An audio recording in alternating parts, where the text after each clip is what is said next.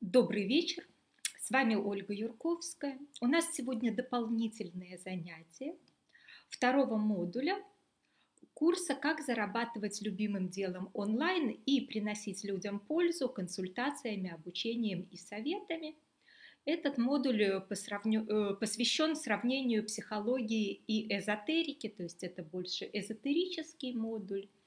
И сначала я бы хотела подвести немножечко итоги э, того, о чем мы уже общались в предыдущих четырех занятиях нашего модуля, и потом отвечу на те вопросы, которые у вас э, были э, в группе Facebook, то, что вы мне писали в личные сообщения.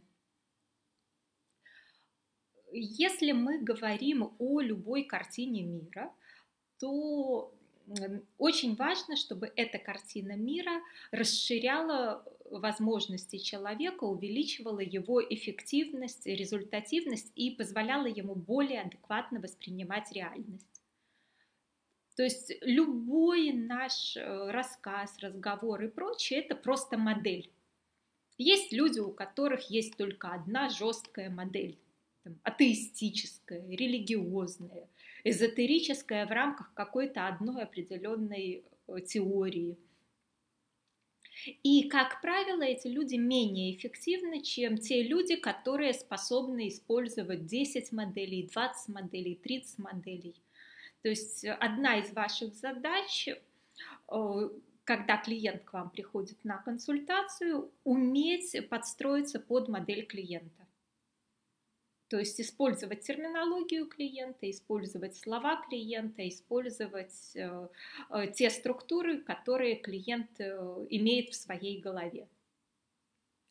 И выполняя эту задачу, достаточно важно, даже если вы сами атеист, психолог, изучить, что же там у клиента сказано там про чакры, про эгрегоры и прочее. И наоборот, если вы эзотерик, мистик, э, живете в рамках чакры и энергий, то с клиентом, который в это не верит, например, мужчина занимается бизнесом и привык ко всему относиться очень рационально, ну, в общем-то, можно не употреблять те слова, которые будут э, вызывать его недоверие – можно любые происходящие процессы объяснить научным языком с точки зрения там, теории поля, как в психологии, с точки зрения квантовой физики.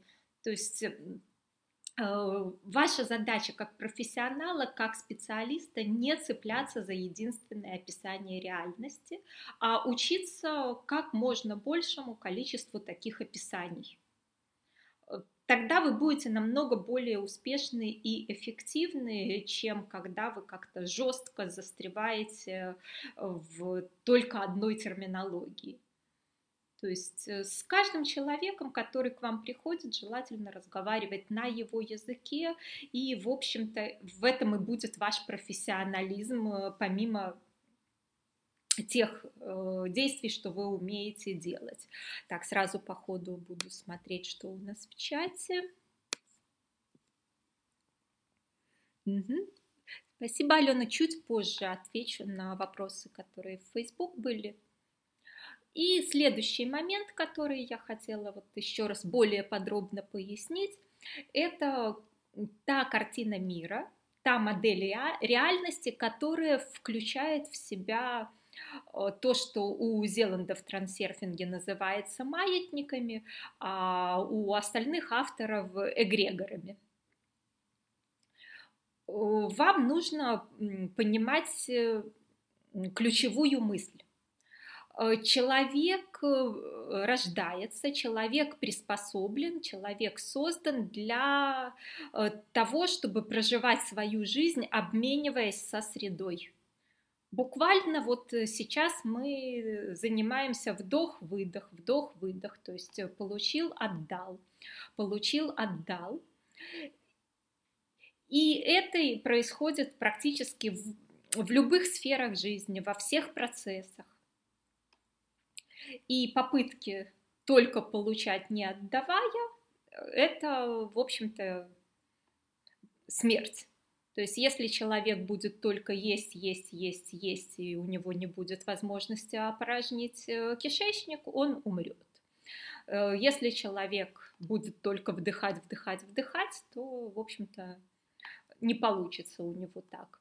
То же самое касается информации, знаний и прочее. Единственный способ, чтобы это не превращалось в процесс, когда человек только ест, выделить ничего не может, это любые полученные знания, любую полученную информацию идти и реализовывать в реальной жизни.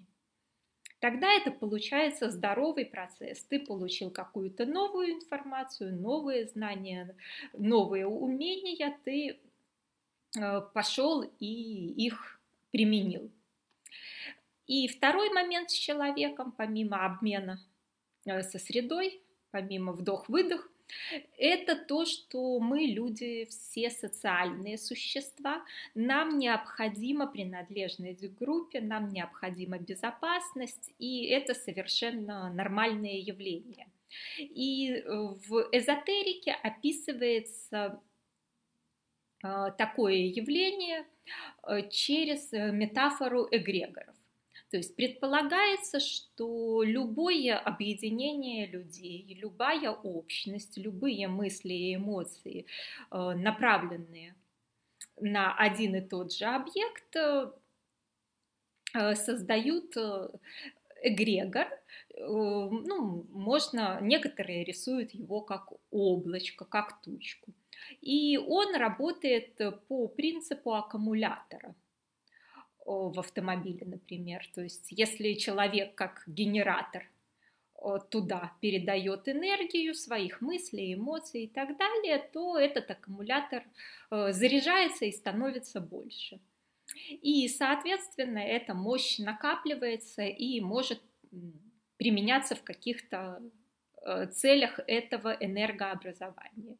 Ну и, в общем-то, э, в метафорах практически всех авторов, получается, что эти эгрегоры э, за много лет накапливают э, большую силу и имеют возможность э, влиять на какие-то происходящие события. Ну, в общем-то, они псевдоразумны, если так сказать.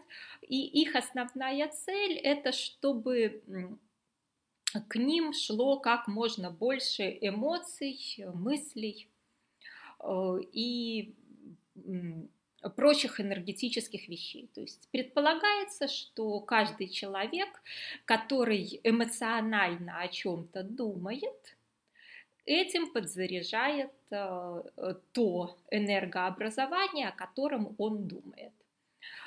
Как социальный пример аналог я могу привести какое-нибудь, например, либо общественное объединение, либо группу людей, компанию. То есть мы, например, можем взять компанию маргиналов под магазином, э, когда алкоголики собираются своей компанией.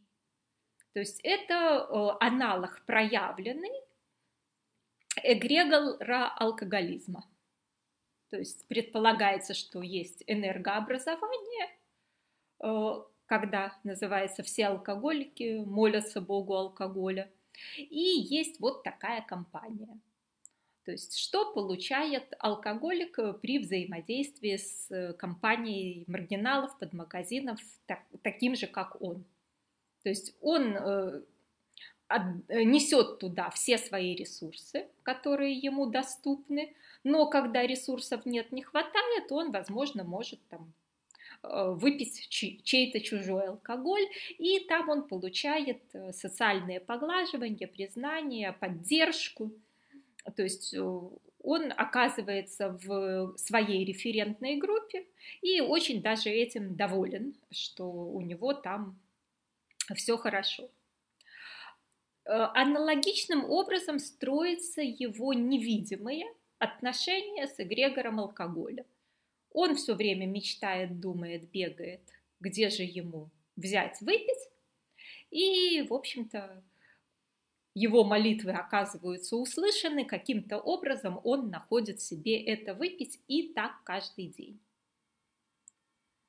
Ну, единственная проблема алкоголика – это то, что его любимое занятие разрушает его физическое тело, разрушает его социальные связи, разрушает э, какой-то более качественный успех в обществе, кайф и так далее. Но схема достаточно четкая и понятная. А, понятно ли, о чем я говорю, или есть какие-то вопросы? Поставьте плюсики, кому понятно, задайте вопросы, у кого есть вопросы.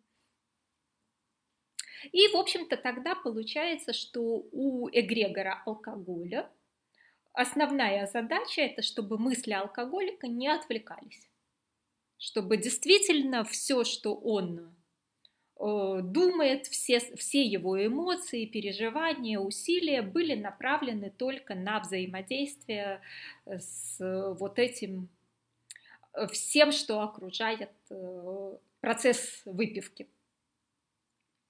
Поэтому любые попытки соскочить будут встречать какие-то события, Э, которые помогут э, э, вернуть назад адепты этой секты. И, в общем-то, я думаю, что многие из нас много раз видели аналогичные вещи, когда человек пытается уйти из какого-то привычного способа мышления, и вокруг него происходят различные события, чтобы его туда вернуть. Через модель эгрегоров э, такие события легко объясняются.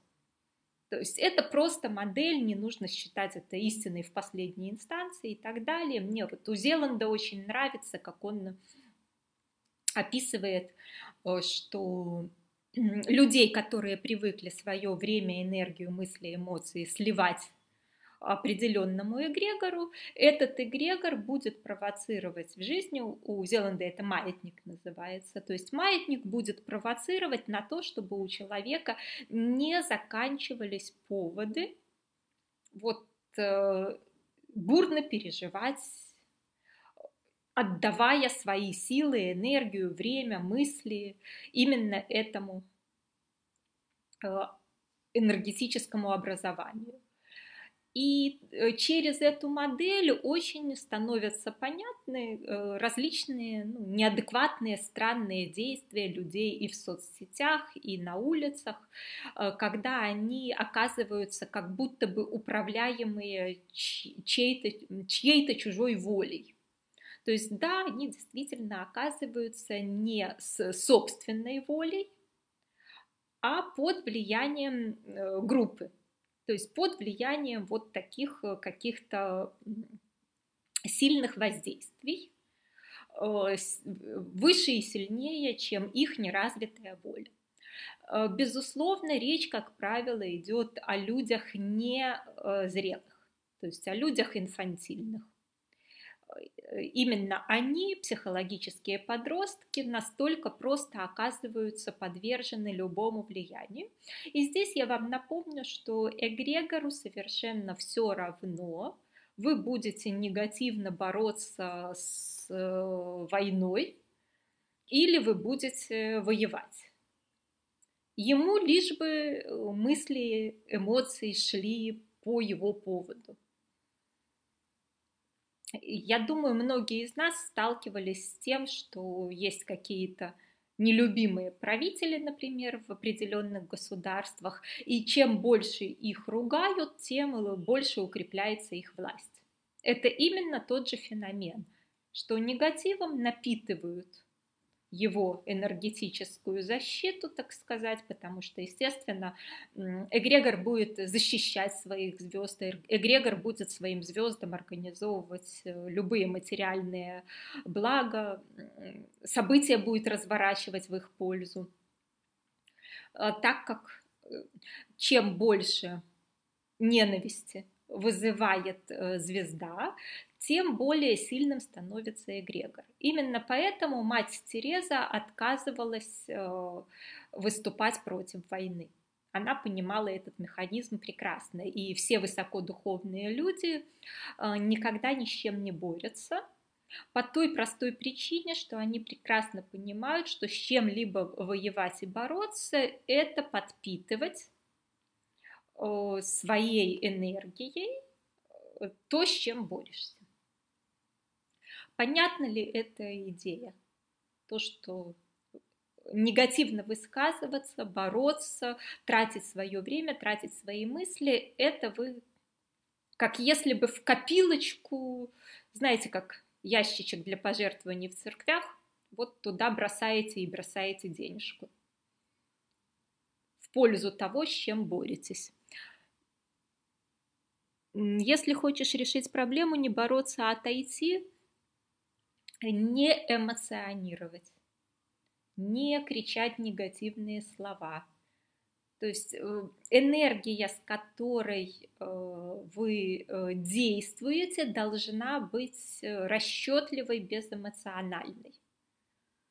То есть здесь, ну, как вам сказать,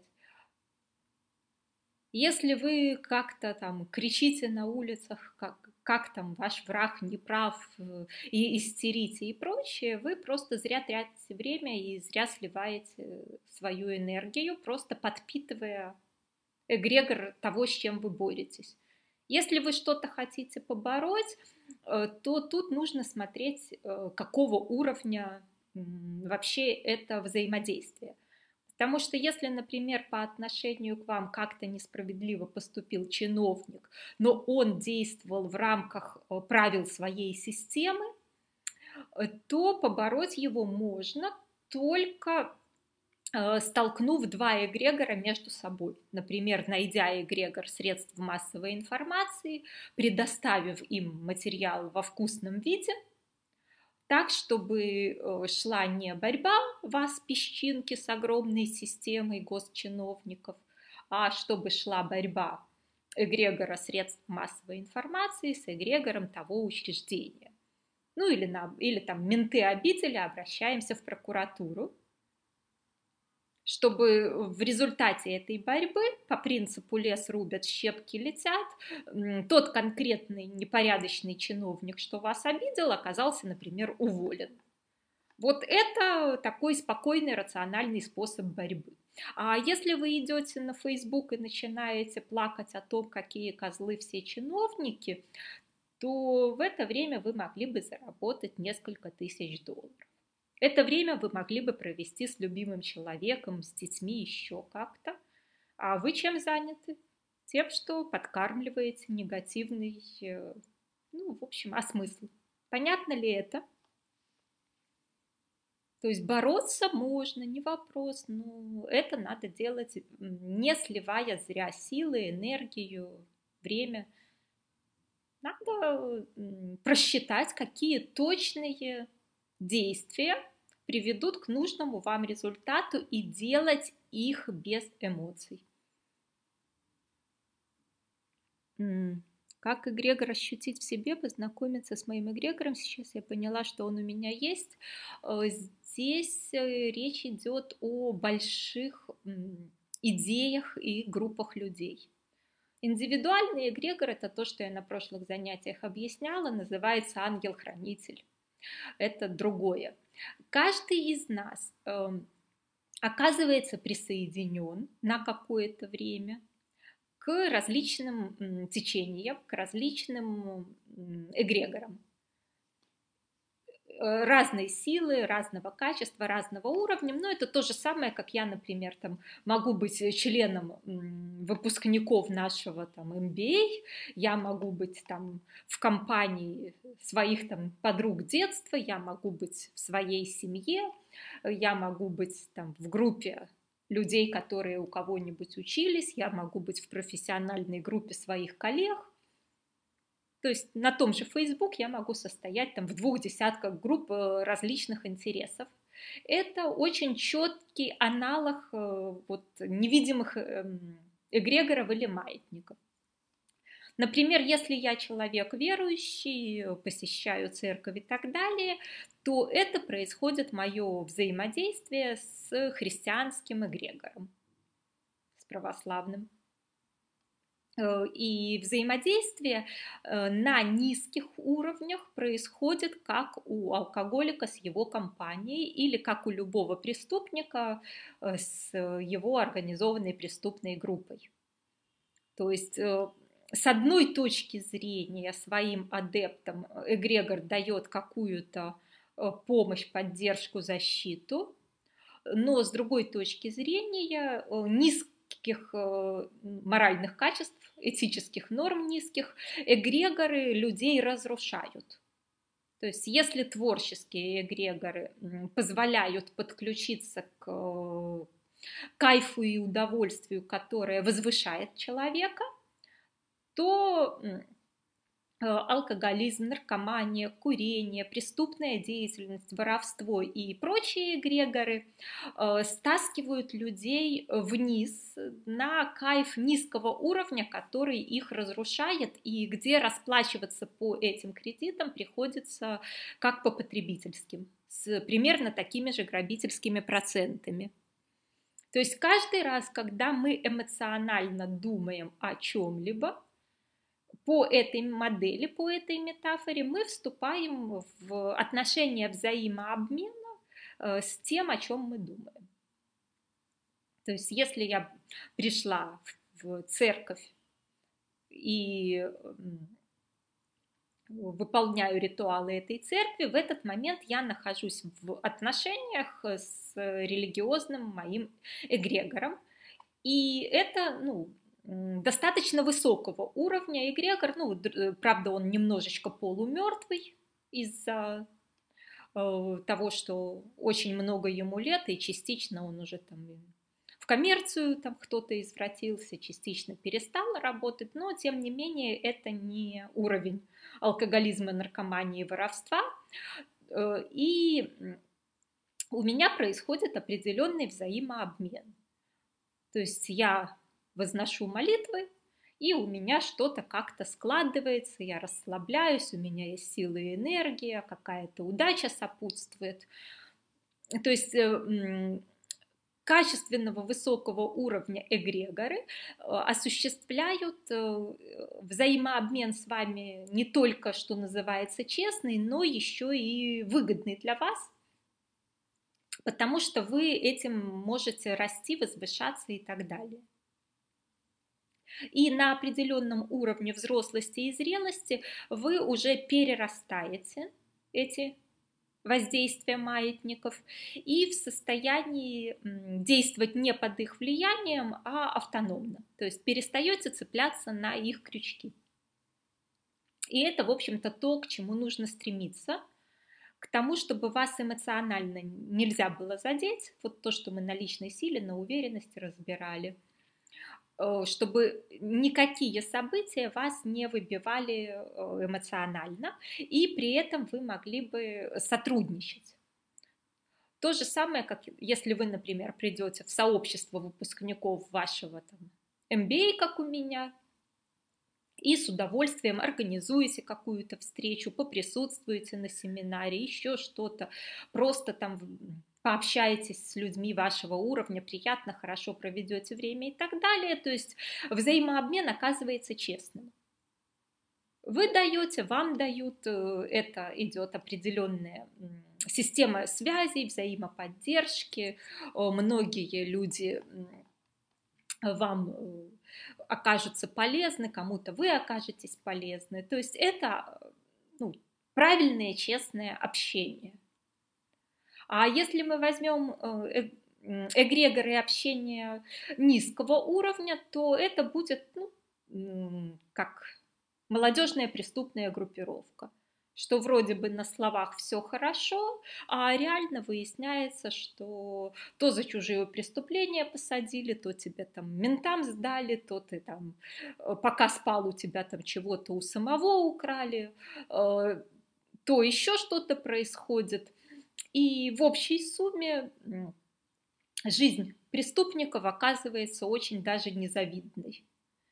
То есть э, здесь достаточно важно э, взаимодействовать с э, чем более этически правильными эгрегорами, тем лучше. и не попадаться на крючки неэтичных, не попадаться в, не попадать в зависимость от деструктивных маятников. Понятна ли эта идея? Нет, эгрегор это ну, как, как группа людей.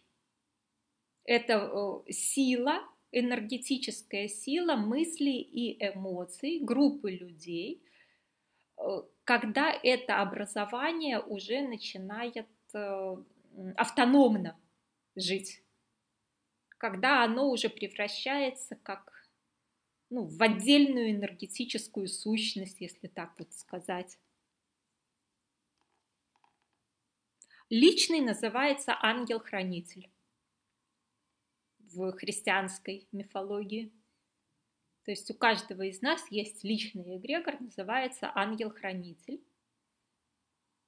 Если брать эту, опять-таки, модель. И у каждой группы людей, думающих об одном и том же, образуется их э, вот этот эгрегор группы, если так сказать. То есть, если вы семья, то у вас образуется эгрегор вашей семьи. Если вы сообщество единомышленников, у вас образуется эгрегор этого сообщества.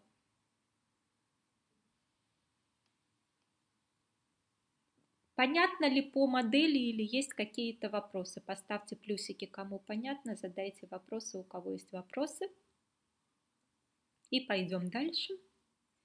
То есть что у нас Э, важно здесь понимать. Вот э, на прошлых занятиях э, спрашивали про пиратство. Вспоминаем нашу схему, где вертикальная шкала идет от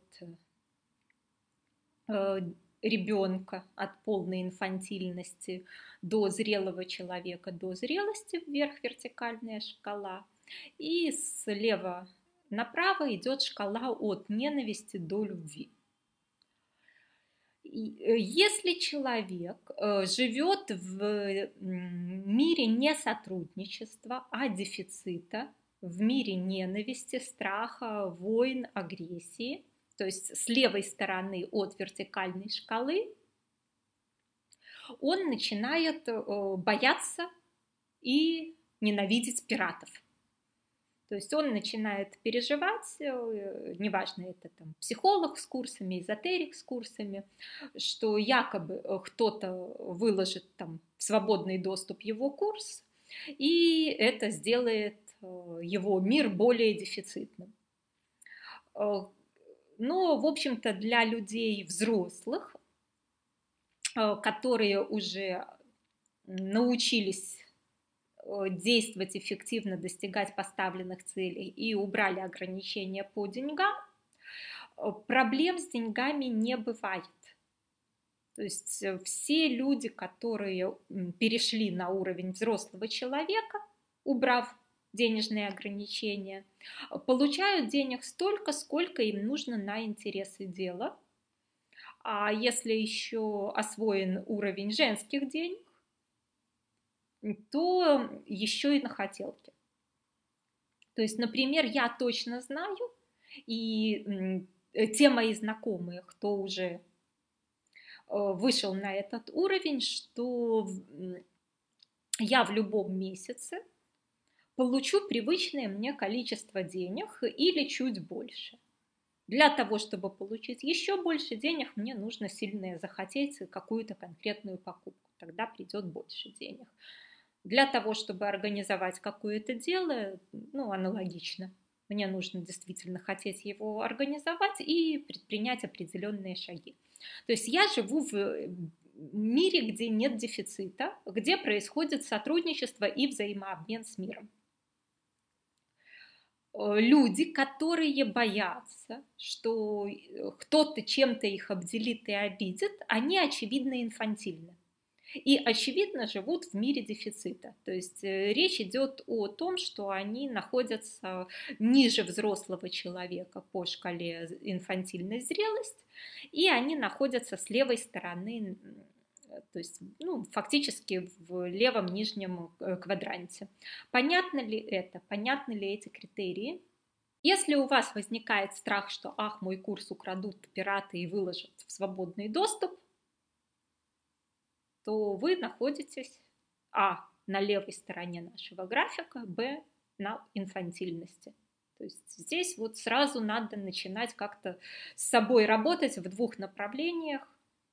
Рост личной силы, зрелости и э, переход все-таки на правую сторону к этичности и сотрудничеству с миром, к взаимообмену.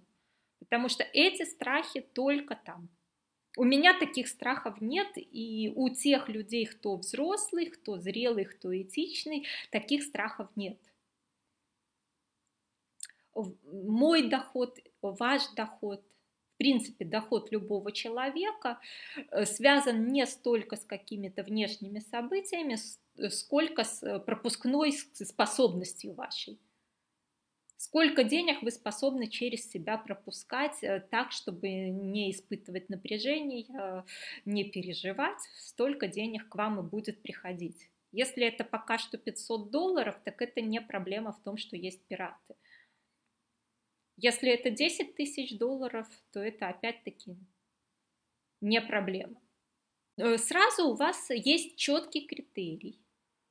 Если какой-либо автор, любой, эзотерик, психолог, кто угодно, начинает истерить, публично истерить против пиратов, то, во-первых, он этим поддерживает пиратство, во-вторых, э, где он находится, кто помнит – где находится эзотерик, который публично истерит э, про карму, наказание и так далее. Находится ли он в сотрудничестве? Понимает ли он про обмен с миром? Ну, очевидно, что нет. То есть это незрелый человек, скорее всего, психологический подросток, который находится явно в левом нижнем углу. Можно ли учиться эзотерике у такого рода людей? На мой взгляд, нельзя, потому как настоящие эзотерики – это люди как минимум взрослые, а лучше зрелые и совершенно точно этичные, э, находящиеся в сотрудничестве с миром и в любви к людям. И чем дальше, тем лучше. Да, опасно, согласна. То есть учиться психологии или эзотерики у людей инфантильных, незрелых, э, боящихся, ненавидящих и так далее, это, в общем-то, ну, не самая умная идея. То есть еще можно кое-как учиться, если кто-то типа меня ближе к э, середине этой шкалы. То есть где-то там местами я могу быть доброй, хорошей, любящей с теми, кто со мной хорошо. Ну, в общем-то, с теми, кто на меня агрессивно нападает, для меня несложно с ноги. И для меня, в общем-то, существенный прогресс, если это с ноги будет не через три минуты, а через пять. То есть тут... Э, но с другой стороны, я никого и не, не учу любить людей и быть на позитиве потому как я, в общем-то, э, сама людей еще не очень люблю. Уже интересуюсь, что существенный прогресс по сравнению с тем, что было пять лет назад. Уже мне многие люди интересны, уже кого-то где-то местами люблю, что опять-таки существенный прогресс. Но до э, тех эзотериков, которыми я восхищаюсь, мне еще расти и расти. То есть тут я адекватно оцениваю свое место на этом графике. Э, те же, кто громко, публично истерит, они неадекватно оценивают последствия своих истерик. То есть э, они не понимают э, модель работы эгрегоров, что странно для эзотериков, и не понимают, что своими публичными истериками они только усиливают тех, кого считают врагами. Ну что, опять-таки, глупо и неэффективно. То есть вот это очень четкий критерий. Если вы сами начинаете бояться, что из-за каких-то событий в мире вы будете обделены, вам нужно, в общем-то, разбираться с вашими ограничениями, с ограничивающими убеждениями и страхами. Потому что я точно могу сказать, что никак ваш доход не коррелирует с действиями других людей.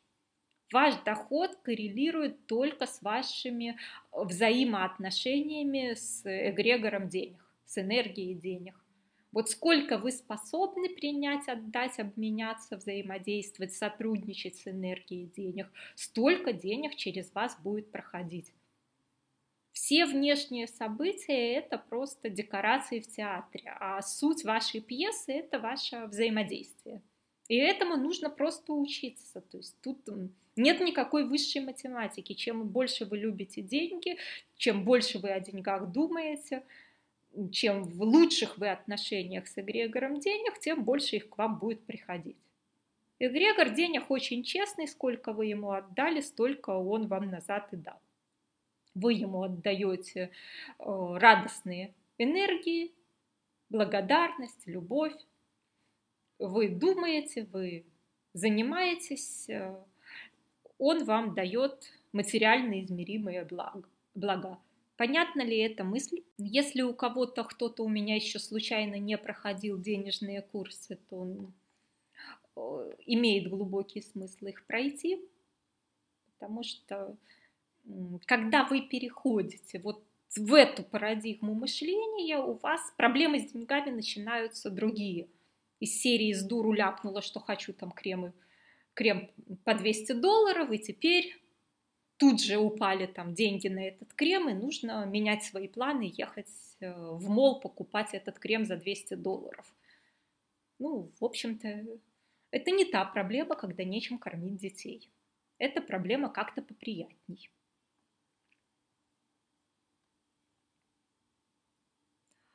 Как объяснить, что когда я вообще не думала о деньгах, они шли рекой, а когда стала заниматься этим, вести учет, контроль и так далее, то начались провалы, долги и так далее.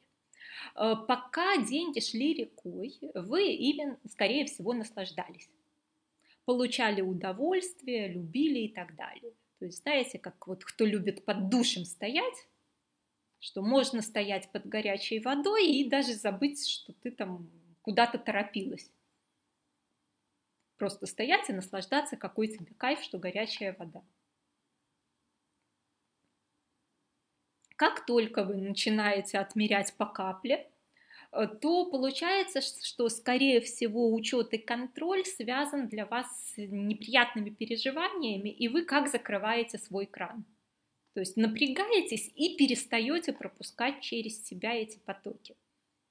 То есть, скорее всего, еще вас там напугали тем, что пенсии не будет, еще что-то.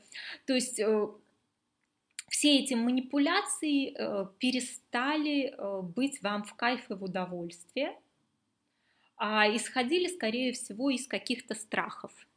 Ирина, похоже вот то, что я сейчас говорю, на то, что с вами происходило? Да, похоже. Ну так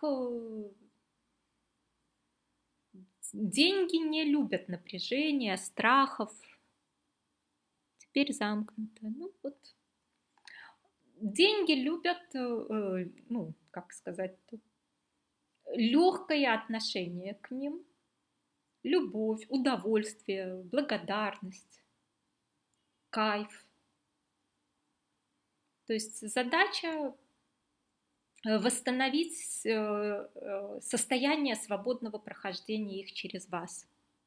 Замкнутый круг. Ну, в общем-то, здесь, эм,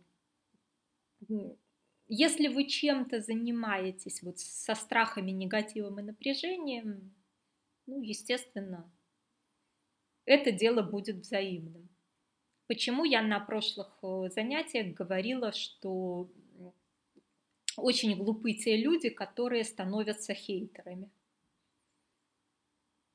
Они, эгрегор, который ненавидят, кормят своими эмоциями, временем, мыслями, энергиями, а в ответ ничего принять не могут. То есть чем плохо для человека испытывать страх и ненависть? ты туда э, кидаешь, а обмена не получается. Ты закрыт от принятия. Понятна ли эта мысль?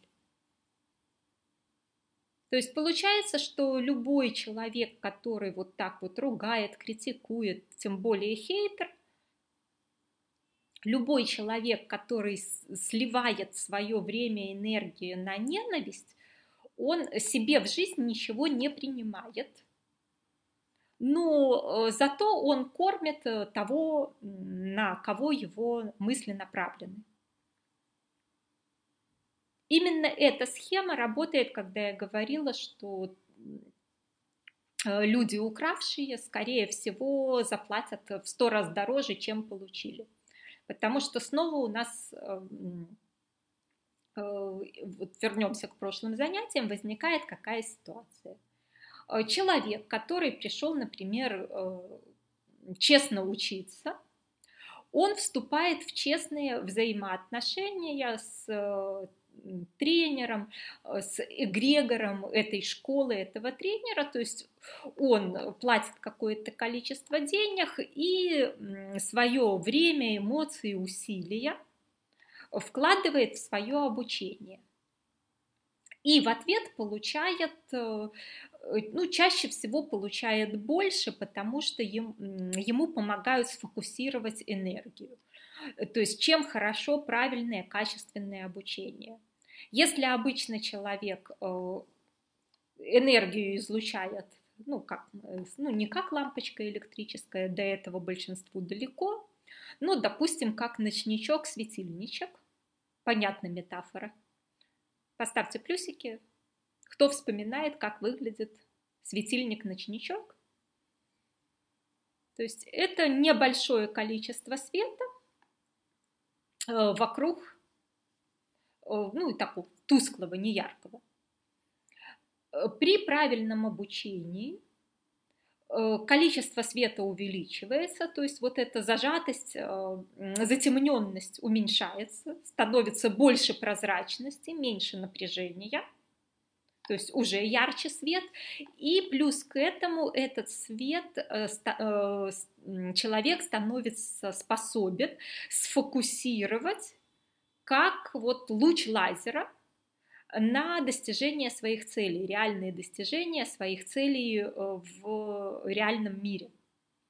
То есть его свет начинает четко, точно бить на нужную цель, высвечивать нужный результат. И это, в общем-то, намного более важная польза от образования, чем какие-то якобы знания или якобы информация. Потому что если человек просто прочитал книгу, это он развлек свой интеллект на действия по достижению целей, полученная из книг информация, ну, практически ни у кого никогда не переходит, потому как это вообще о другом. То есть это слой юноши, развлечение интеллекта, э, это не беготня подростка, и это не осознанные действия взрослого человека. Это просто удовольствие доставить э, мозгу, интеллекту, но не действие в реальности.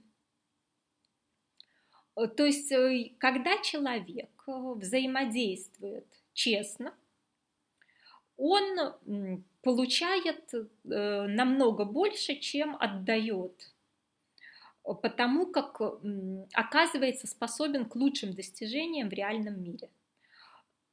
Ну вот, э, если мы уходим от эзотерической модели, то приведут, например, содружество какого-нибудь MBA, там, выпускников какого-нибудь хорошего института, там, типа Гарварда или еще чего-нибудь.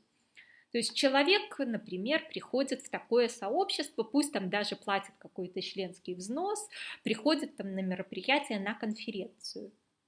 Суть же этой конференции не в том, что со сцены скажут, а суть в том, что он оказывается в среде сотен людей, каждый из которых ему может быть полезен в его реальной работе, в его реальной жизни. Кто-то его к себе на работу возьмет, кто-то даст ему выгодный контракт, кто-то проконсультирует, еще что-то. И вот это взаимодействие, для него оказывается намного более ценным, чем какая-то там информация. Второй человек считает, что нет, например, не буду я платить, дурак я что ли, я вот сейчас сяду там с другой стороны возле окошка и через форточку услышу ту же самую информацию. Как вы считаете, тот, кто честно находится на конференции и общается со всеми этими людьми, задает вопросы спикеру, общается там с организаторами, кушает э, в буфете в перерыве, э, получает ли больше от этой конференции, чем тот, кто... А я там подслушаю под окном, о чем они говорили. Есть ли разница между тем, что они получают? Понятно ли это?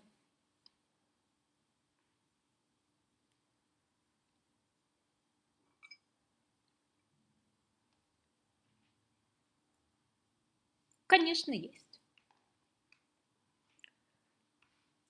Аналогично получается и у тех, э, кто каким-то образом украдет ваш курс. Здесь еще нужно понимать, э, вспоминаем с первого модуля, что далеко не все люди вам подходят как клиенты. То, что я говорила на первом модуле, что только один процент подходит вам в клиенты, это, в общем-то, преувеличение. На самом деле вам в клиенты подходит, может быть, одна сотая часть одного процента, одна тысячная часть одного процента. Э, в каждом случае очень много людей будут либо ниже по уровню того уровня, что вы обучаете, либо выше по уровню, либо слишком сильно смещены в сторону ненависти и страхов, либо наоборот слишком этичны, и вы для них будете ну, не очень приятным человеком. То есть, если мы возьмем нашу схему, на весь лист, то, скорее всего, людей, которых вы можете способны обучать со взаимной пользой, окажется небольшой овальчик. Ну вот давайте приведу вам примеры не из эзотерики, а из обычного здравого смысла. Э, есть у нас один давний-давний инфобизнесмен, который учит э, психологических подростков, как им наконец и ну, немножечко юношей, как им наконец-то избавиться от своих страхов, а начать наконец-то действовать и сделать хоть какой-нибудь мелкий бизнес по принципу ну, там, купи-продай, уровень одного ларька, вот такое. То есть как много бегать и хоть что-то зарабатывать вместо того, чтобы сидеть в офисе и э, рассказывать про неправильное правительство. И э, одной моей э, знакомой приятельнице достался от ее друга э, материалы этого курса. Друг там в восторге, прям ему открыли глаза на то, как бизнес и жизнь устроена, а у друга там бизнес, ну, доходы не приносил, и бизнесом это назвать сложно. То есть уровень одного ларька, как который в убытках. Э, моя же приятельница э, владелица одной из э, крупнейших в ее городе, а город очень немаленький, юридических компаний. То есть для нее вот эти тексты это просто детский сад.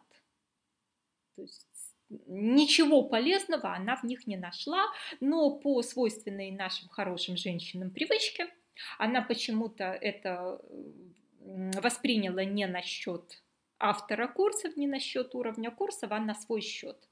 Что как будто бы она плохо искала, а на самом деле, вот, ну как будто бы она дура и не сумела глубину разглядеть. А глубины там нет.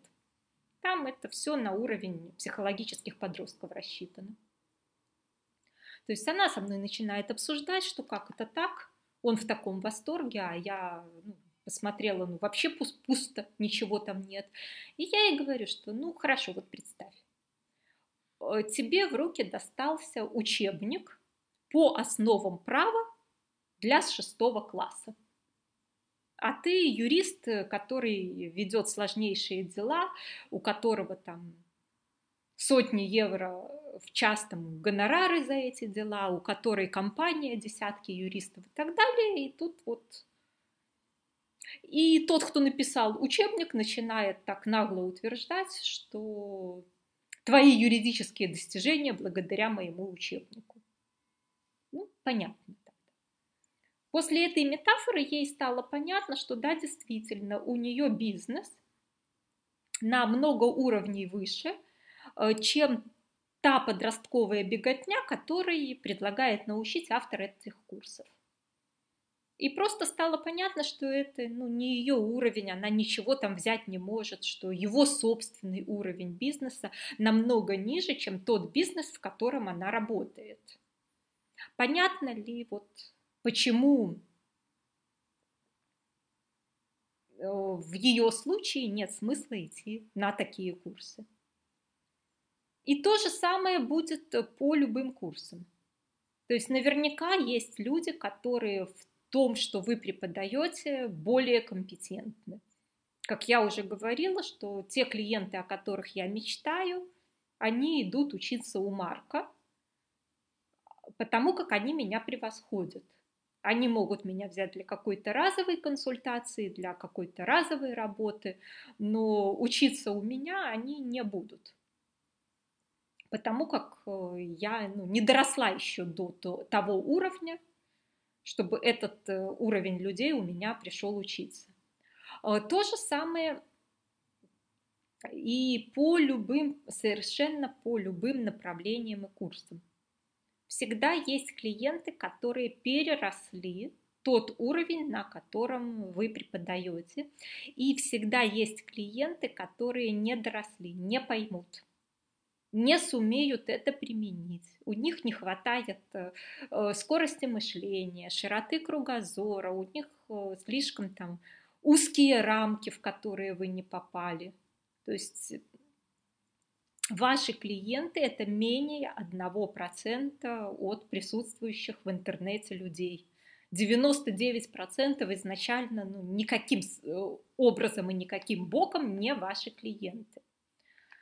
И дальше вспоминаем из прошлых курсов идею обмена с превышением. Кто помнит?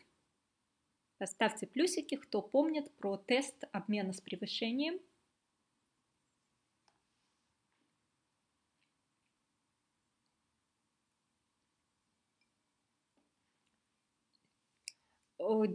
Действительно много извлечь из сотрудничества способны только те, кто способен к обмену с превышением.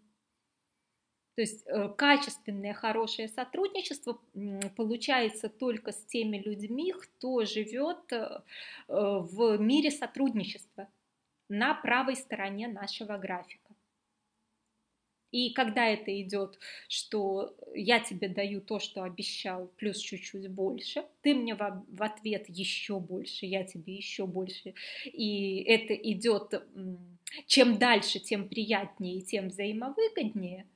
Вот здесь строится многолетнее, качественное, хорошее сотрудничество. Если же человек что-то от вас получает, и радуется тому, что вы лох, и он вас развел, от вас отжал, у вас украл и так далее, это маркер того, что связываться с ним больше не нужно, если речь идет о реальных взаимоотношениях. И здесь снова ну, вернусь уже с психологической стороны к тому, почему не нужно переживать, что кто-то там где-то бесплатно получит ваш курс, и прямо на этом курсе получит какие-то там знания, которые ему очень сильно помогут, а вы с этого ни копейки не поимели. То есть это, ну, есть такие страхи у э, многих э, тренеров, но тут первое, что нужно понимать, если человек вот не способен к честному взаимообмену с вами, если он хочет просто что-то поиметь, украсть и считать, что все вокруг лохи, а он украл, то очевидно, что он живет э, на левой стороне, ну и жить там, в общем-то, не сладко. Дальше, ну, скорее всего, он просто тупо не попадает в ваш овал, ваш 1% клиентов, и он бы вам, в принципе, никогда бы не заплатил. Просто потому, что не способен взять то, что вы даете, и не способен к честному взаимообмену. Э, дальше происходят психологические механизмы. Когда к вам приходит э, человек, который всерьез решил у вас учиться, для того, чтобы он от вас смог получить то, чему вы обучаете, ему нужно вам довериться – то есть то, что в метафорах про полную чашку рассказывает, что ты сначала опустоши свою чашку, а потом я смогу тебя учить налить тебе чай туда. Э, и э, люди, которые с вами находятся в состоянии взаимообмена, они вам готовы довериться, э, хотя бы попробовать, сделать эти задания в реальной жизни, применить эти задания, э, что-то предположить, что какие-то предыдущие вещи были, может быть, не очень ясными, четкими, а ваши объяснения можно примерить. То есть э, нормальные люди, которые пришли к вам учиться, не воспринимают негативно и в штыки э, то, чему вы учите что произойдет э, с э, вором, который где-то как-то получил. Э, даже в детстве уже американские психологи любят эксперименты, они проводили множество экспериментов. Э, и выяснили, что желание обмениваться, вот то, что я говорила, вдохнул, выдохнул, желание обмениваться социально, оно уже у совершенно маленьких детей развито, как автоматическое, как правильное. То есть любой человек знает, что правильно обмениваться, а не воровать. И э, ему нужно как-то себя оправдать, почему же он берет и не отдает в обмен. Для этого он бессознательно делает все, чтобы э, ну, ничего не усвоить, не получить, даже то, что мог бы получить. То есть он сидит под окном конференции MBA и рассказывает, что да эти козлы слишком умных из себя строят, а на самом деле ничего полезного там нет и быть не может, и за что еще они, суки, бабло берут. Понятно ли это? То есть вместо того, чтобы э, постараться дорасти до взаимообмена, человек начинает обесценивать, э, фактически, ну, ничего не принимая. И эти механизмы происходят бессознательно. Доходит вообще до абсурда, когда товарищ на халяву, там, посмотревший вебинар, начинает ходить по всем форумам и рассказывать, э, как психолог не прав, что в последние пять минут рекламировал платный курс, значит, это все плохое и ничего оно не стоит, и вообще вот понятна ли э, психологическая схема, почему им окажется бесполезным то, что они украли. Следующий момент, э, переходим к эгрегориальной схеме, к эзотерической. Э, человек все это время э, по-любому, пока слушает ваш вебинар, э, пока читает то, что вы написали, он испытывает какие-то эмоции, он думает какие-то мысли, есть у него какие-то переживания. То есть фактически он вступает э, в энергетический взаимообмен с эгрегором вашей школы, с вашим вот этим. Он направляет туда энергию. Э, когда это честный взаимообмен, например, он э, читает честно, э, бесплатно выложенную там, статью или смотрит бесплатно выложенный вебинар, то у него идет реакция, там, например, написать, что спасибо огромное, я там получил такую-то пользу, или написать комментарий, или перепостить в соцсетях, там, ну, в общем-то, сделать какие-то действия по вашему продвижению и пиару, как-то вас поблагодарить и так далее. То есть он получил э, осознание, толчок к действиям, понимание, что-то получил от этого бесплатного э, материала – и как-то как сумел отблагодарил. И, скорее всего, когда он получит достаточно много, он в какой-то момент почувствует, что пришло время более вступить в более близкие отношения с вашим эгрегором обучения, с вами, э, заплатит за какой-то курс, за несколько курсов, закажет консультацию, то есть он начнет, чувствуя что получает от вас много, он начнет с вами более интенсивно обмениваться и получать еще больше. Но получать не от вас, а тем, что он сфокусирует свою энергию, станет более э, сильным и сумеет в реальном мире делать какие-то вещи, которые раньше не умел. Я думаю, каждый из вас э, этот процесс пережил, если вспомните, как вы оказались на моих курсах. То есть э, это нормальный такой процесс. Что же происходит э, с негативщиком, пиратом, вором, укравшим курс? Э, сразу же изначально он себе ставит, что нет ничего ценного и полезного там и быть не может, и вообще эти сволочи наживаются, да как там за что-то можно деньги платить, все должно быть бесплатным, потому что я так хочу.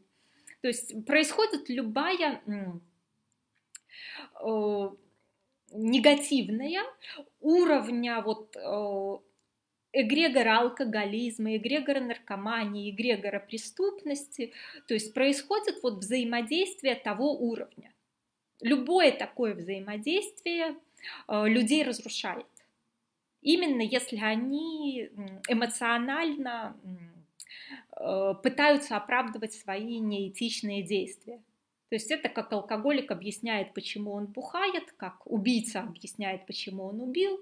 Я уже на каком-то, на уверенности приводила пример, как общалась с э, замначальника сезон, и он говорит, что вот 20 лет работаю, не встречал еще ни одного преступника, который бы сказал, что правильно меня посадили и мало мне дали все поголовно невиновны, им просто не повезло. То есть это уровень осознанности э, вот этих э, эгрегоров низких вибраций. Э, но при этом получается, что человек все равно отдает вашему эгрегору свои эмоции, свои мысли, свои объяснения, переживания, все это время взаимодействия с вашими обучающими материалами, он все это платит своей энергией вашему эгрегору, но получить э, столько же, сколько он отдал, он оказывается не способен, потому что ему нужно, ну, психологически нужно обесценить и обругать, и он закрыт от реальных результатов.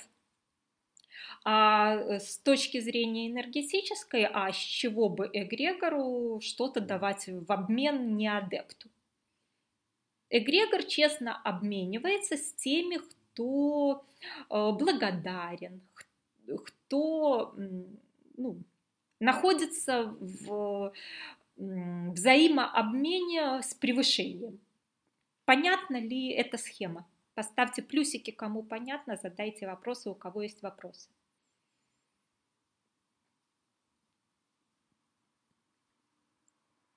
То есть получается, что тот, кто у вас что-то украл, он у вас ничего не украл. Он просто не ваш клиент, не попадающий в этот овал. Но ваш эгрегор он усиливает. И чем больше он будет ходить и рассказывать, ах, какой автор неправильный, тем больше он отдаст своей энергии на то, чтобы ваше влияние на мир возрастало. То есть здесь просто только радоваться надо хейтерам, как я уже говорила. Радоваться надо, что вас там воруют и потом обсуждают. Это все вам очень и очень выгодно с точки зрения роста мощи вашего эгрегора. Потому что чем более мощный ваш эгрегор, тем лучше вы сумеете влиять на мир. И, собственно, на определенном уровне с деньгами проблем нет вообще. Если у вас такой мощный аккумулятор, который, можно сказать, там прямо гидроэлектростанции, то энергии у вас будет сколько угодно на любые ваши желания. Понятно ли это? Поставьте плюсики, кому понятно, задайте вопросы, у кого есть вопросы.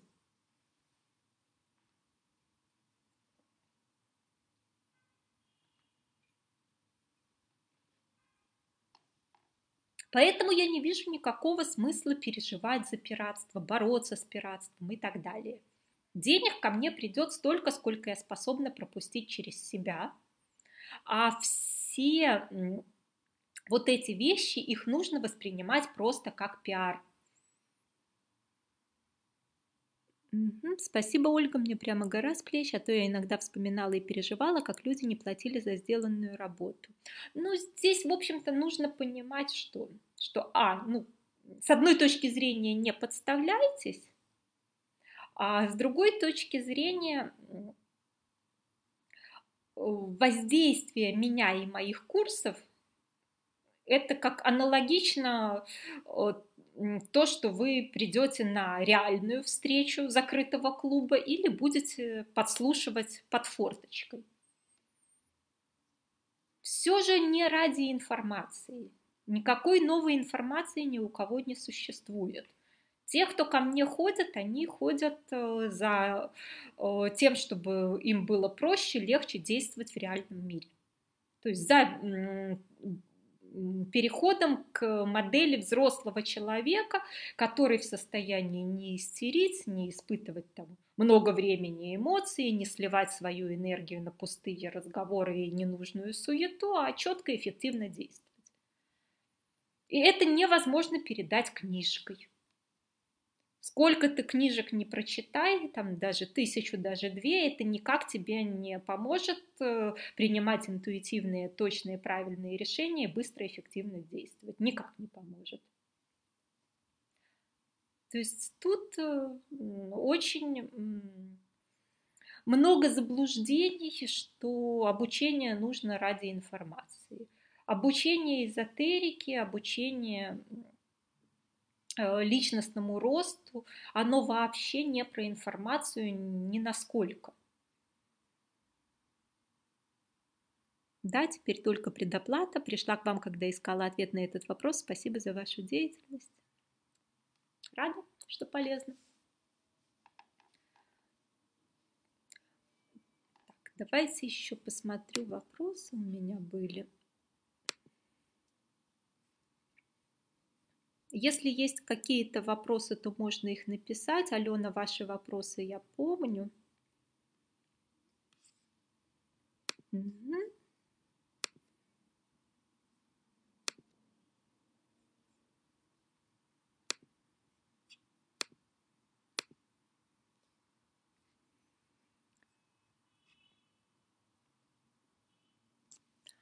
Так. Ольга, вы говорили, что повторять мысли гуру для тех, кто ниже меня по психологическому возрасту, это нормально, и что психологическим подросткам будет это в любом случае интересно и ново. Но если я буду, например, говорить про необходимость отдыха и так называемую лень, при этом упомяну ваши мысли об этом или мысли Юры Строганова, то вам же это не понравится. Или как быть, давать ссылку на первоисточник, называть фамилию, от кого услышала, где грань плагиата и озвучить мысли другого своими словами. Ну, в общем-то, начнем с того, что мне же эти мысли не то что самой в голову пришли, но наверняка я их где-то прочитала, услышала и так далее. Никакой новой информации не существует, никаких новых мыслей не существует. То есть здесь я, например, регулярно ссылаюсь на людей, у которых училась я думаю, вы замечаете, называю какие-то фамилии, называю книги и прочее. И, как правило, это очень позитивно воспринимается, э, когда человек не стесняется сказать, что он где-то это читал, у кого-то учился. Ну, причем те, у кого вы прочитали, те, у кого вы научились, тоже у кого-то это прочитали, от кого-то это услышали. ну, с пустого листа у Маугли в лесу никаких глубоких мыслей не возникнет. И второй момент с э, тем обидеться, не обидеться. Те, кто обижаются, они инфантильны. Те, кто не понимают, что нет никаких новых мыслей, идей и прочее, это инфантильные подростки. Все давно э, описано в религиозной литературе, в духовной литературе. Обо всем этом уже давным-давно говорят все великие учителя, и приписывать какую-то идею мне я никак не могу, потому как я уверена, что я найду десятки источников, где эта идея описана другими словами. И если мы возьмем любую психологию, любую эзотерику, любую религию, оно все на одной и той же основе. И вы это можете описывать. То есть вы не можете взять э, мою статью и опубликовать ее под своим именем. Но пересказать ее своими словами – это не плагиат. Хороший тон, если вы видели переводные западные книги, когда люди просто перечисляют, как в диссертациях, список источников, и там 150 источников. То есть вот это хороший тон. Назвать тех, кто что-то говорит, это тоже хороший тон. Вот я регулярно говорю, что там Стелла, например, в своем курсе вот то и то говорит. Там, или я ездила в Питер к Венщиковой, она вот это. Или вот я учусь у Марка Пальчика, он вот это. То есть, ну, вполне такие адекватно воспринимаемые ссылки будут хорошо восприняты и вашими клиентами. Но в любом случае, если тот, у кого вы учились, вздумает как-то истерить и обижаться, особенно публично, бросайте вы у него учиться. Это инфантильное существо, живущее в дефицитарном мире ненависти и страха. Понятно ли это?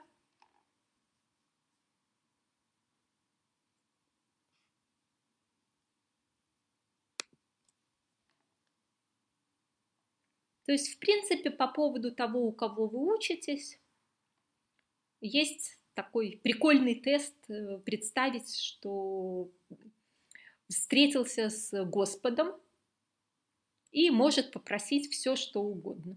Как вы считаете, э, что попросит э, человек, который живет уже взрослый и выше, зрелый человек, живущий в этичности, любви и сотрудничестве. Что попросит при такой встрече, где вот Господь говорит, проси, что хочешь. Что скажет он Господу? То есть такая гипотетическая встреча с Богом. Проси, что хочешь. Как вы считаете, что будет?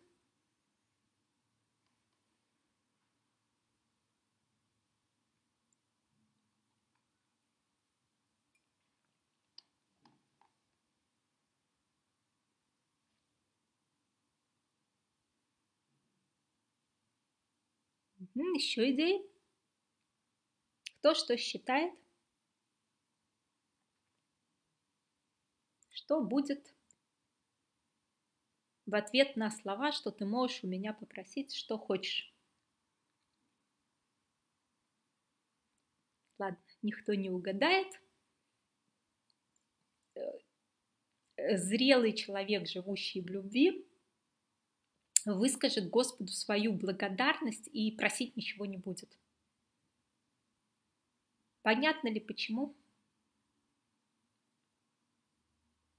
У зрелого человека, живущего э, в любви, нет претензий к Господу.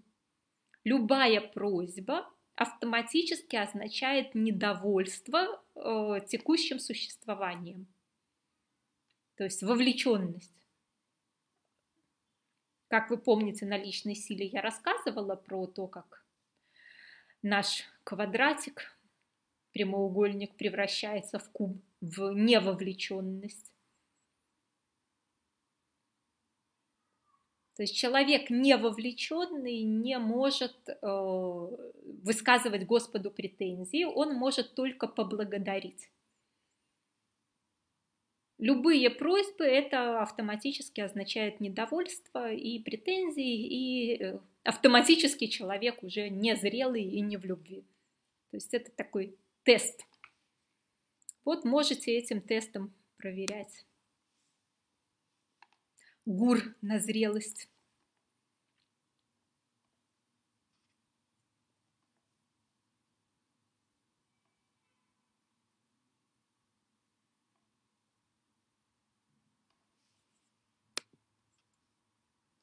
Можно не только ГУР проверять, ну, скажем так, люди незрелые и не живущие в любви к миру обязательно имеют какое-то недовольство, какие-то претензии.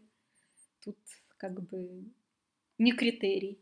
А вот кто себя считает сильно этичным, сильно, сильно зрелым и так далее, этим тестом сразу вот выявляется, э, что это его галлюцинации по поводу его этичности и зрелости, а реально он, в общем-то, живет в дефицитарном мире и инфантилен. Так что ну, проверять-то можно. Так, что там у нас еще Алена спрашивала? Вы говорили про учеников, которые ходят к тренеру и потом питаются его энергией до следующего занятия, опять дозу получают, им хорошо. А мы, энергетические наркоманки. Э, здесь разница э, состоит э, в чем? Если вы полученные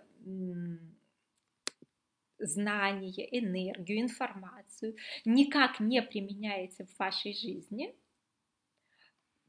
то ваша жизнь, в общем-то, как минимум не улучшается, а скорее всего разрушается. То есть энергетические наркоманы – это те, которые получив э, энергию, ничего не делают в реальной жизни для ее улучшения. То есть вы совершенно точно делаете. Вот вы даже писали, когда свой отчет э, за год, есть четкие измеримые действия, которые вы сделали благодаря полученным знаниям, информации, благодаря энергии. И это идет нормальный взаимообмен. Вы получили, вы пошли сделали, вы снова сходили, получили, снова пошли сделали. Э, когда речь идет о вот этих наркоманах, подсевших на гуру и секты, то у них, э, чем дальше они вовлечены в эти эзотерические тусовки, тем хуже становится реальная жизнь. Разрушаются семьи, их выгоняют с работы, э, увольняют, у них начинаются серьезные проблемы там с детьми, с обществом, с окружением. То есть чем дальше они вовлекаются в энергетическую наркоманию, тем хуже их реальная жизнь, тем больнее им, им жить. То есть здесь критерий какой? Если реальная жизнь, реальные результаты, способность действовать, достигать э, нужных вам целей, э, удовольствие от проживания жизни в реале становится выше, то вы правильно и по назначению используете ваше обучение. Если же в реальной жизни чем дальше, тем вы менее адаптированы, и единственное место, где вы более или менее себя хорошо чувствуете, это вот эти вот какие-нибудь медитации – то это наркомания.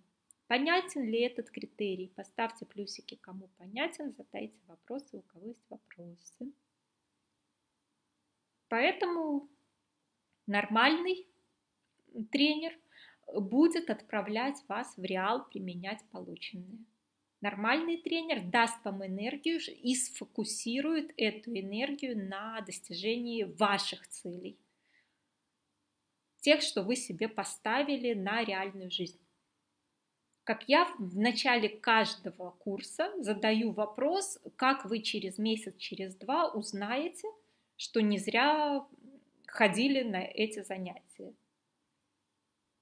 По каким измеримым критериям в реальной жизни мы сможем со стороны оценить, что возросла ваша уверенность, возросла личная сила, или стало там больше денег, семейная жизнь стала более счастливой. Ну, вспоминаем любой курс. Всегда есть первое занятие, где ставится цель на весь курс, и есть отзывы, где вы в состоянии оценить путь, который вы прошли. И это все не укололся, ширнулся, и ничего в жизни не изменилось. Это все действие в реальном мире. Только таким образом вы поможете своим ученикам избежать наркомании, подсадки на энергии кайфа и отсутствие реальных результатов. То есть здесь критерий, что меняется в реале. Успокоили.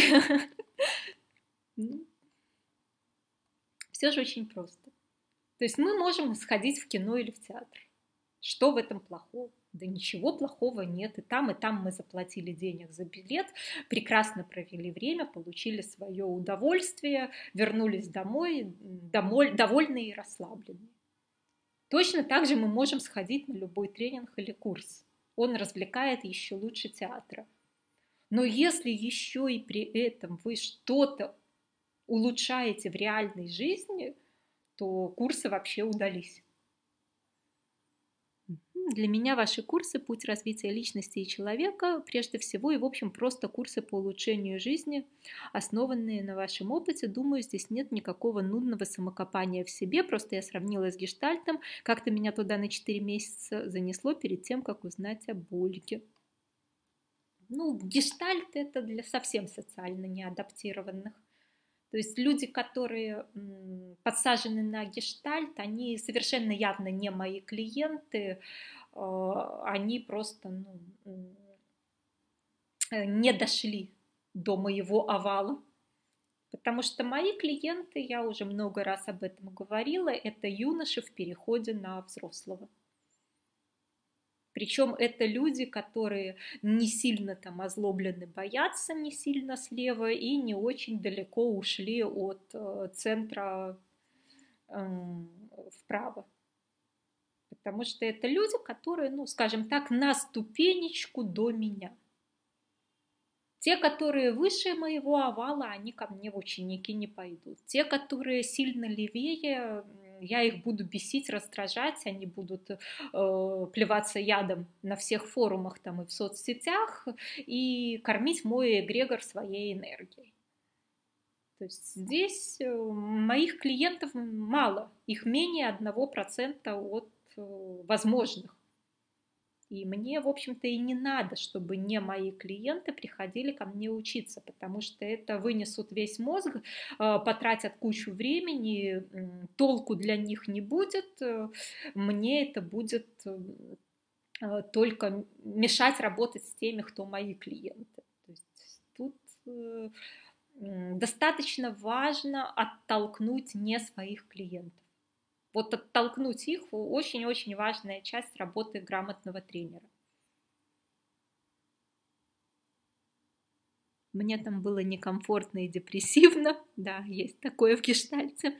Вовремя попался перепост на ваше имя. Повезло.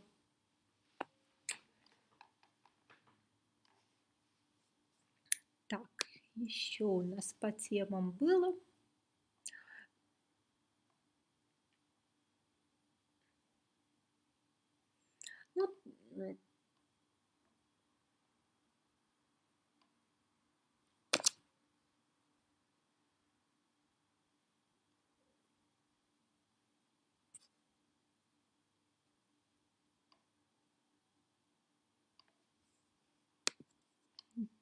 Как грамотно оттолкнуть? Кто как это делает? То есть тут должен быть отбор. Нет смысла хвататься за каждого, кто пообещает вам дать денег. Я использую два способа. Э, первый способ – это ограничение по цене. То есть мои консультации там стоят в два раза дороже, чем по рынку. Э, мои курсы находятся там, ну пусть не в самом верхнем ценовом сегменте, но не из дешевых. Если взять Марка Пальчика, то у него требования к организаторам, чтобы не менее 500 долларов стоил э, первый модуль. То есть вот это социально неадаптированные просто не придут э, по цене. И второй способ, который я использую, я открыто агрессивно.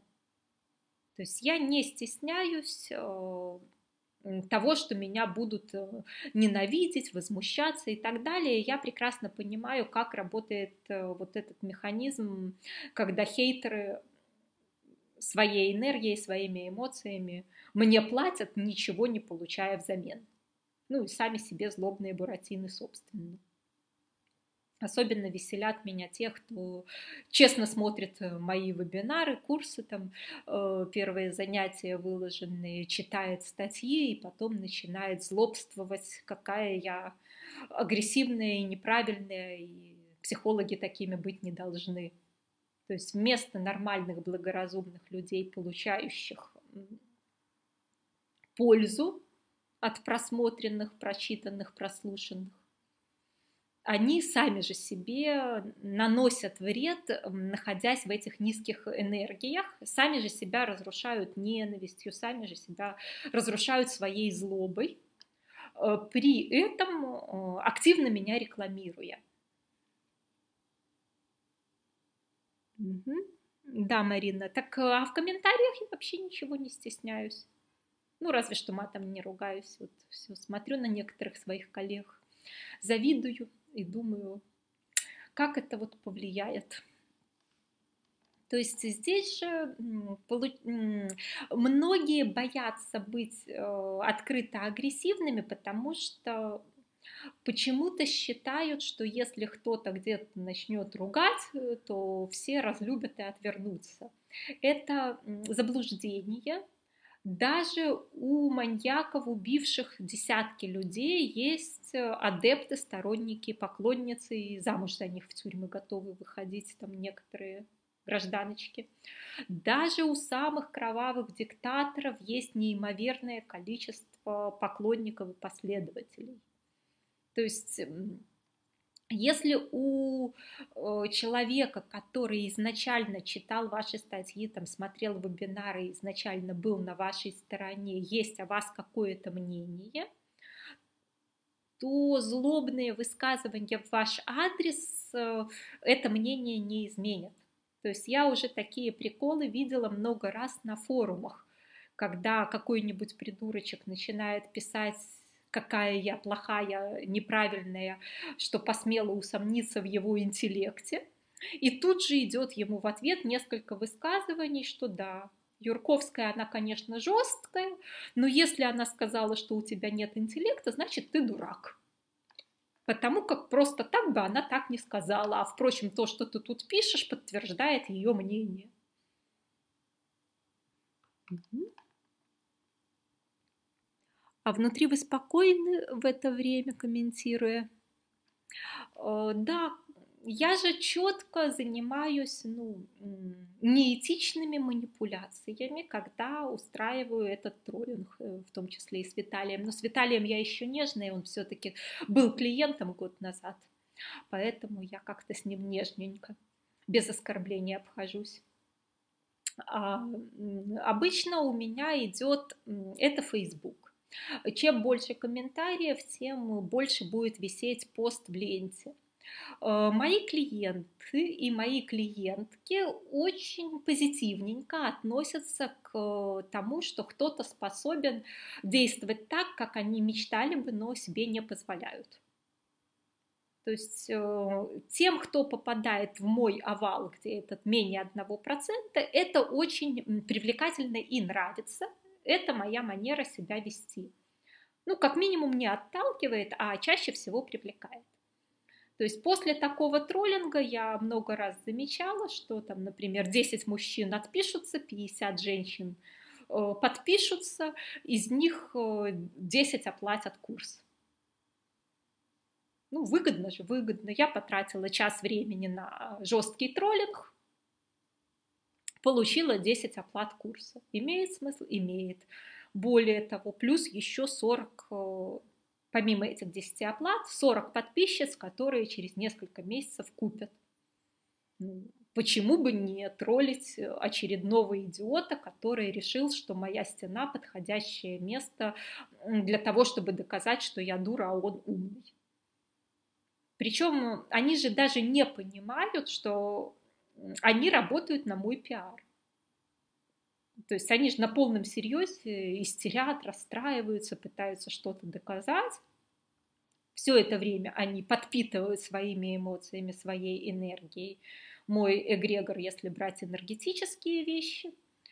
А если брать э, обычные рациональные, пиарные, то все это время они поднимают мой пост в топ. В лентах у друзей друзей он висит. Люди читают изначальный пост, э, переходят на профиль, читают другие посты, идут на сайт, идут еще куда-то, и часть из них становится моими клиентами. Я потратила часть времени, час времени, э, получила известность новых подписчиков, новых клиентов. Мне это выгодно.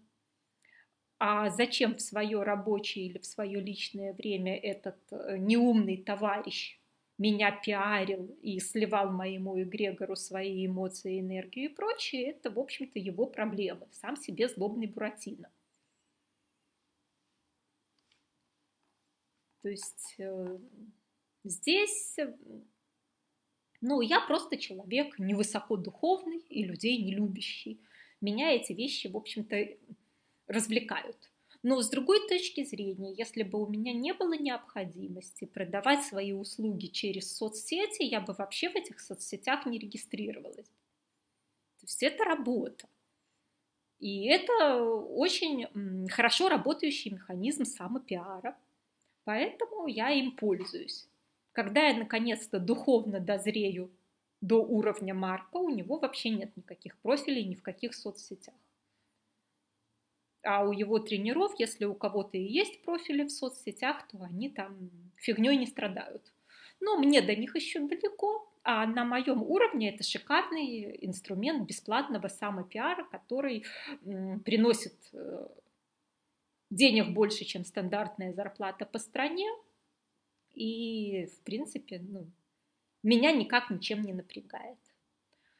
То есть э, в отношениях таких э, троллей, провокаторов и прочих, э, а тем более хейтеров на форумах, нужно всегда вспоминать модель того, как они подкармливают своей энергией ваш эгрегор.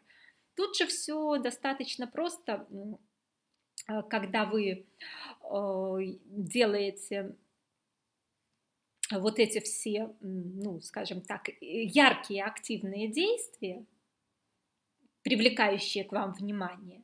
Это э, фактически как если бы вы ну, э, кинули наживку, знаете, для рыбы, когда рыбалка. То есть сначала так это прикармливаете рыбу, а потом забрасываете рыболовные крючки. А тут еще все круче получается. У вас эти рыболовные крючки вообще там где-то на, береж... на берегу сложены, а рыба выскакивает из воды и сама их хватает. То есть вот это то, что происходит э, с людьми, которые цепляются на э, крючки эгрегоров. То есть где-то там произошло какое-то событие, нормальный, взрослый, здоровый человек будет заниматься только тем, что конкретно имеет отношение к его жизни и на что он может повлиять. Человек инфантильный тут же заглотит этот крючок и будет трепахаться, э, отдавая все этому эгрегору, крючок которого он захватил. То есть будет там бредить про политику, будет бредить про тренинги, будет там рассказывать, какой неправильный кто-нибудь среди тех, кто и чем более эмоционально он будет рассказывать, тем меньше силы и энергии у него останется на свою семью, своих детей, свое любимое дело, улучшение своей жизни, заработок денег. То есть, если вы за собой такие вещи замечаете, нужно растить личную силу, чтобы эти крючки вас перестали цеплять. И тем более не бегайте вы за теми крючками, которые для кого-то другого лежат на берегу. Не надо выпрыгивать из вашей воды и насаживаться самостоятельно на эти крючки. Ну и наоборот, когда вы понимаете, что ваш эгрегор забросил какие-то крючки, то радуйтесь, что глупые рыбки служат ему кормом. При всей этой э, работе очень важно самим не напрягаться, не испытывать эмоций, четко понимать механизмы, что если кто-то где-то вас хает, он отдает свои силы, свою энергию, свои мысли, свою жизнь фактически сливает на то, чтобы усилить ваш эгрегор. Так а что в этом плохого? Почему по этому поводу нужно переживать и расстраиваться? Наоборот, сам себе злобный Буратино. Вам от этого вреда никакого даже быть не может, ну, ни с какой точки зрения. Ни теоретически не может быть вреда, ни практически. Вред вы можете причинить только сами себе, если начнете плохо думать, э, испытывать плохие эмоции и себя напрягать. Если вы понимаете эти механизмы, наоборот, как-то ну, будете высокоэтичным человеком, сочувственно посмотрите на глупеньких, э, будете злобным манипулятором, радостно будете потирать руки, как они вам все это отдают. Но расстраиваться тут нет причин. Понятна ли эта схема?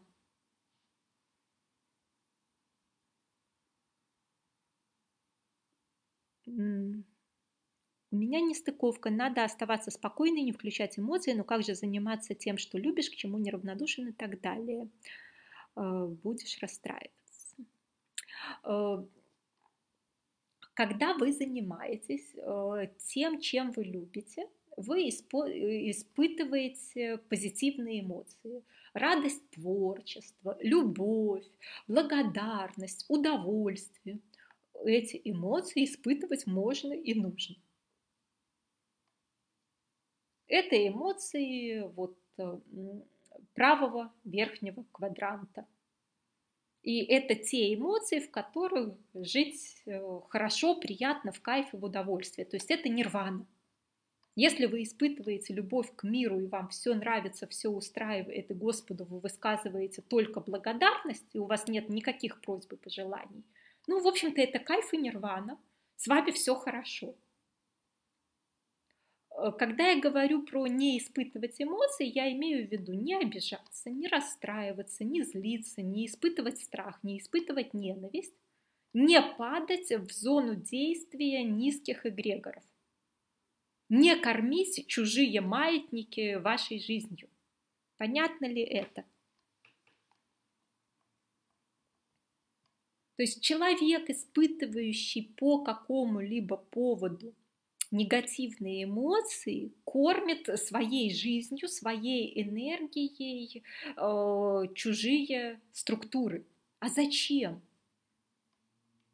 Если кто-то кормит вашу структуру, ну, чего расстраиваться? Ваш, вы становитесь сильнее. У вас за спиной э, оказывается более мощный автомобиль, в котором вы едете.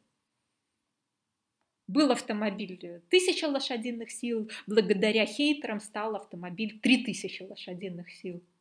Вы можете лучше ехать с большим комфортом, быстрее, у вас мощнее мотор – где тут повод расстраиваться? Пираты украли у вас курс, э, и после этого э, еще вас и обругали. Ну какие они молодцы. Несколько часов э, кормили ваш эгрегор, ваш аккумулятор, и потом продолжают его кормить, при этом ничего не взяв себе. То есть фактически заплатив намного дороже – Потому что если бы они не украли, то был бы честный взаимообмен. Например, человек пришел, э, посмотрел бесплатный там, вебинар у вас, э, решил, что вы ему не подходите, ну не попадает он в этот ваш овальчик. Либо он выше вас, либо он сбоку от вас, либо ниже вас. Ну, не понравились, не годитесь. И пошел искать бесплатные э, видео, бесплатные статьи того, кто ему по кайфу будет. А если он живет по принципу, а ежики плакали, но продолжали каитировать э, кактус, то этим он просто вас усиливает, ничего у вас не забирая. Забрать у человека, живущего в правом верхнем квадранте, ничего невозможно. Потому что денежные потоки он и так пропускает через себя в тех количествах, которые, для которых он открыт. А любовь к миру, к Богу и к людям отобрать невозможно там, там где зрелость и любовь. То есть вот очень-очень важно переходить в правый верхний квадрант. А если вы ну, все сносит какие-то там страхи и злость, то хотя бы интеллектуально вспоминайте эту схему. Хотя бы интеллектуально ее вспоминайте, чтобы успокоиться и не психовать. Потому что если вы переживаете по поводу кого угодно, вы сами насадили себя на этот рыболовный крючок и кормите своей жизнью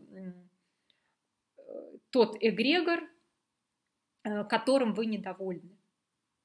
Так а зачем? а смысл кого-то кормить своей жизнью. Лучше эту энергию направить на ваши собственные достижения, на ваше удовольствие, на любимых людей, на любимое дело. Есть ли еще вопросы?